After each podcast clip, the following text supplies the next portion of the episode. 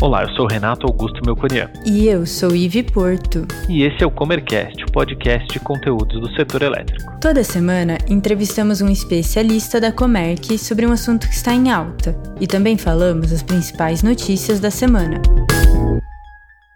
Você sabe como funciona um processo de compra de energia? Conhece as etapas até fechar um novo contrato? Nesse episódio, entrevistaremos Thiago Borali, coordenador de relacionamento com clientes na Comerc Energia, que nos explicará o processo de compra de energia no Mercado Livre.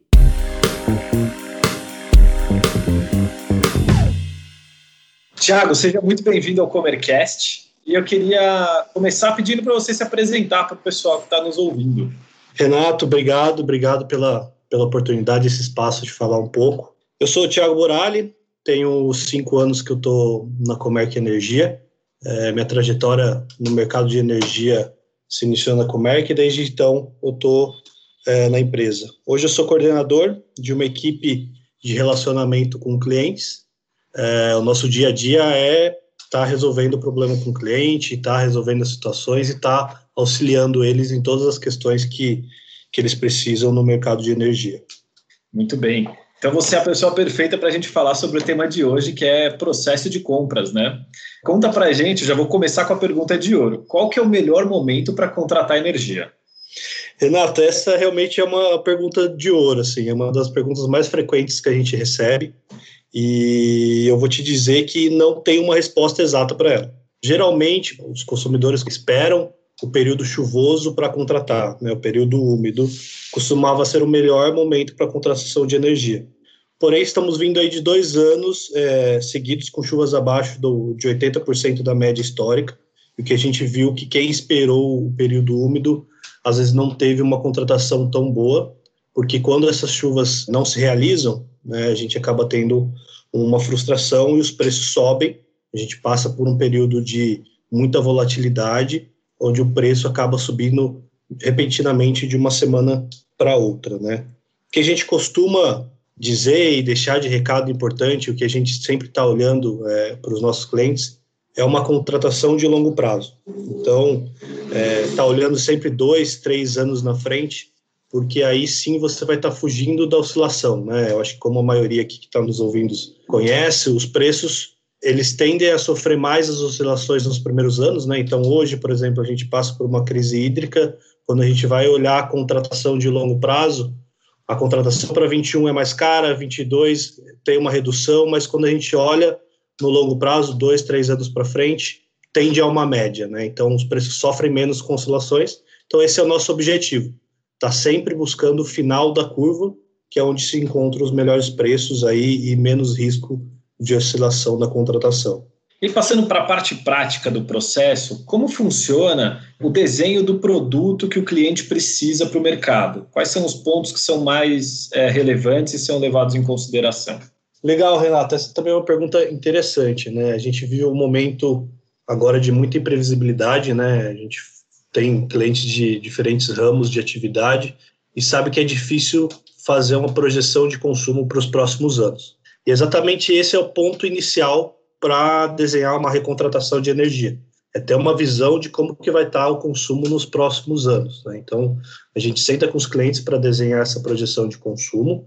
Alguns possuem essa dificuldade e preferem não seguir com uma contratação, né? E aí a gente passa o recado que às vezes essa projeção não precisa ser tão precisa, né? Porque obviamente a gente está falando de dois, três anos na frente, é difícil a gente ser muito assertivos, né? Então o que o recado também que passa é que às vezes essa imprevisibilidade não pode travar uma contratação, porque é comum um cliente perder uma oportunidade de mercado por não ter uma previsão de consumo, né? Fica na dúvida, ah, não vou prosseguir com uma contratação de energia porque estou com dúvida da minha previsão de consumo, mas a gente reforça que quando é uma oportunidade muito boa, vale a pena a gente seguir, mesmo que incerto, essa contratação. E aí vem o segundo passo, né? A gente sabe que essa imprevisibilidade ela pode ser amenizada com algumas ferramentas contratuais. Então a gente tem aí as mais comuns é a sazonalização e a flexibilidade que acabam mitigando esse risco da imprevisibilidade de consumo.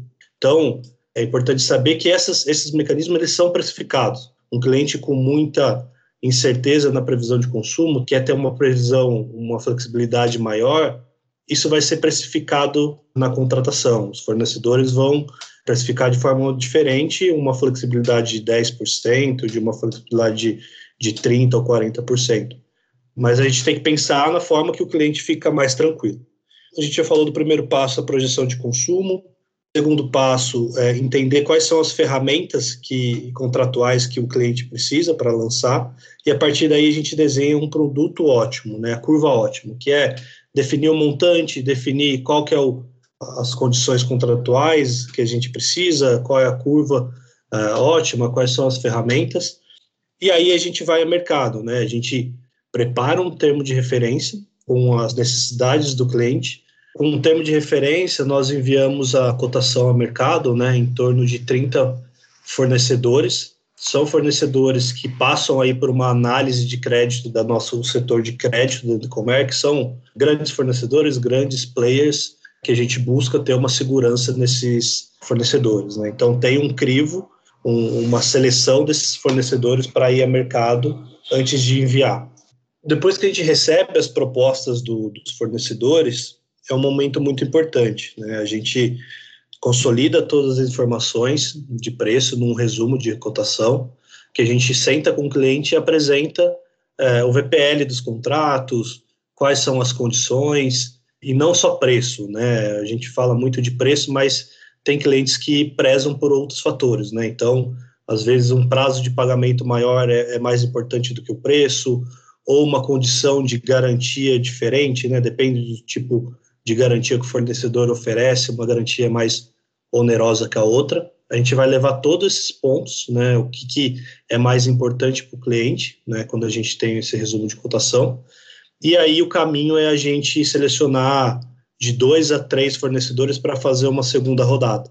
Né? A gente já faz uma seleção dos fornecedores que possuem mais apetite no produto que o cliente está pedindo e de acordo com a necessidade dele. A gente vai para uma segunda rodada para a tomada de decisão com o cliente. E aí os fornecedores buscam enviar os melhores preços, as melhores condições para encerrarmos esse processo de cotação é um processo, pelo que eu entendi, muito tocado pela Comerc.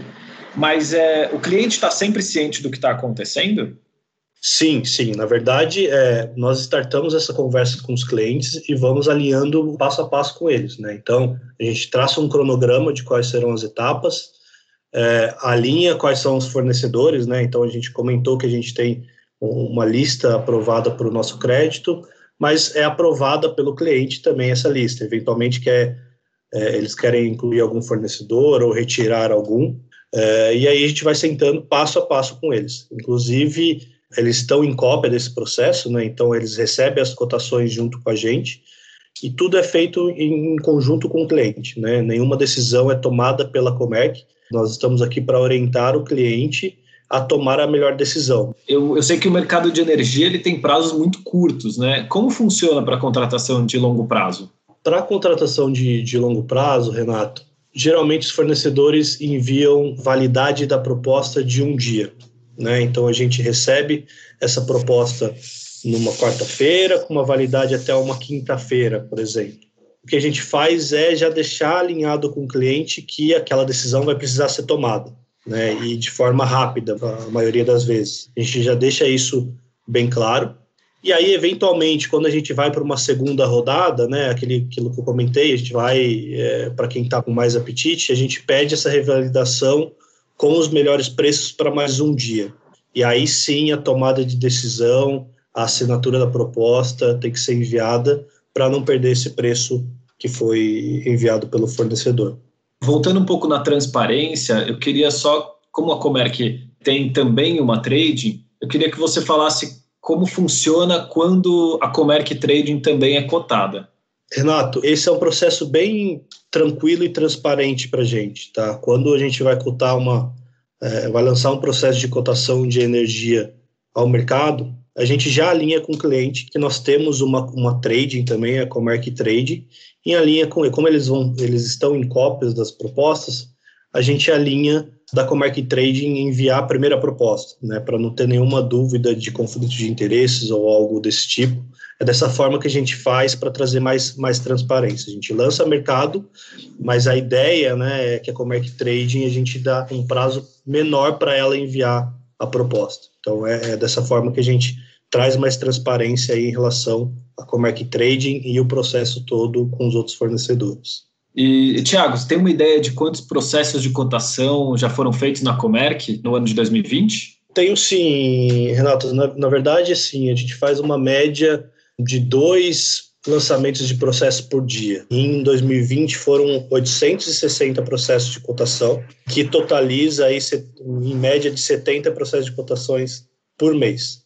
Isso é importante também que, como a gente lança processos todos os dias, a gente consegue acompanhar o mercado. Então, a gente, através desses resumos, a gente tem uma visão de como o mercado está indo. É, isso é importante porque o cliente já vai para o processo de cotação tendo uma ideia dos preços que estão no mercado. Para finalizar, conta para a gente aí. Esse período agora tá bom para contratar ou não? Renato, 2020 foi um ano muito atípico em relação a preços, né? Por conta da pandemia, a gente passou um período metade do ano aí com preços bastante interessantes para contratação, muito por conta da redução de carga, né? Mas a gente viu que com a retomada da economia, com a retomada aí da produção dos clientes até o final do ano, né? E também a temperatura foram altas no final do ano, o preço começou a subir, né? Muito pelas condições hídricas. Ele teve uma, uma subida repentina para em novembro, em dezembro, mas mais uma vez esse aumento ele é maior para o curto prazo, né? A gente está falando de um aumento significativo para 2021, um pouco menos para 2022, mas ainda são preços é, relevantes, preços que garantem economia no mercado livre e que trazem uma previsibilidade de longo prazo. Então, esse é o ponto, né? Sentar com o cliente, entender o portfólio dele de contratação e acertar com ele se a gente segue com uma contratação ou não. Né? A maioria tem seguido com essas contratações, mesmo com essa elevação de preço, buscam contratar para ter uma segurança aí um, no orçamento dos próximos anos. Tá legal, Thiago. Muito obrigado. Agradeço a sua disponibilidade e espero você mais vezes aqui no Comercast. Um abraço, Renatinho. Conte comigo.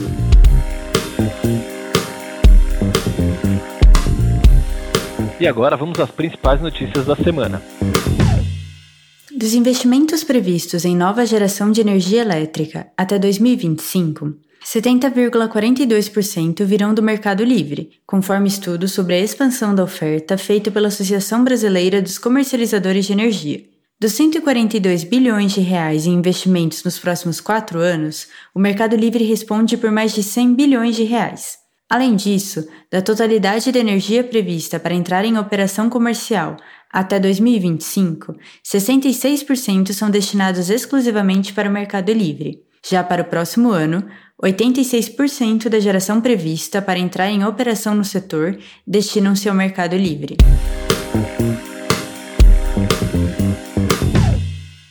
Políticas de preços da Petrobras é questionada pelo mercado financeiro. A Petrobras anunciou, no dia 8 de fevereiro, um novo reajuste nos preços dos combustíveis, o terceiro do ano, no caso da gasolina, e o segundo para o diesel, que já acumulam alta de 22% e 10%, respectivamente, em 2021. Segundo analistas, o reajuste foi uma tentativa de tranquilizar o mercado financeiro, que tem manifestado receio de intervenção na política de preços da Petrobras pelo governo federal.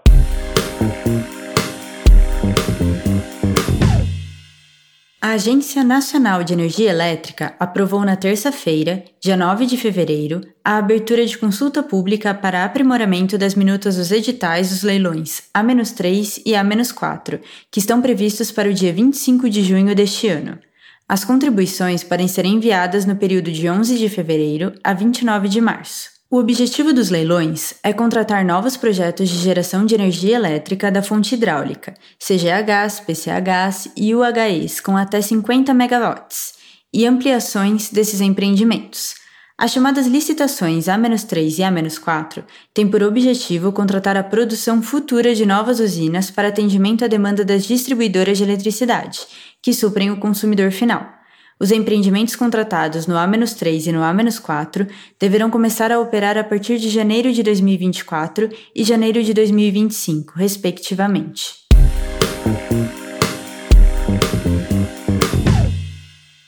Setor elétrico corre atrás de segurança cibernética.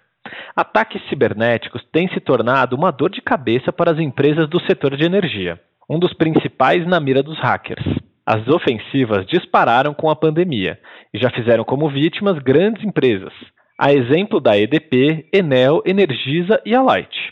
Somente na semana passada, mais duas empresas foram alvo de cyberataques: as estatais paranaense Copel e a Eletronuclear, subsidiária da Eletrobras. Especialistas apontam que o sinal de alerta entre as empresas e órgãos do setor já soam há algum tempo, tanto que a ANEEL elencou como prioridade a discussão sobre o tema em sua agenda regulatória de 2021-22. No entanto, a pauta vem ganhando urgência diante do aumento do crescimento de casos. O grande temor é que algum ataque venha a comprometer a operação de infraestruturas críticas, como linhas de transmissão e de distribuição de energia, o que causaria grandes estragos sociais e econômicos. Gostou desse episódio? Ficou com alguma dúvida ou tem alguma sugestão de tema para o Comercast? Mande para a gente em faleconosco.comerc.com.br ou nas redes sociais. Até, Até a próxima. próxima.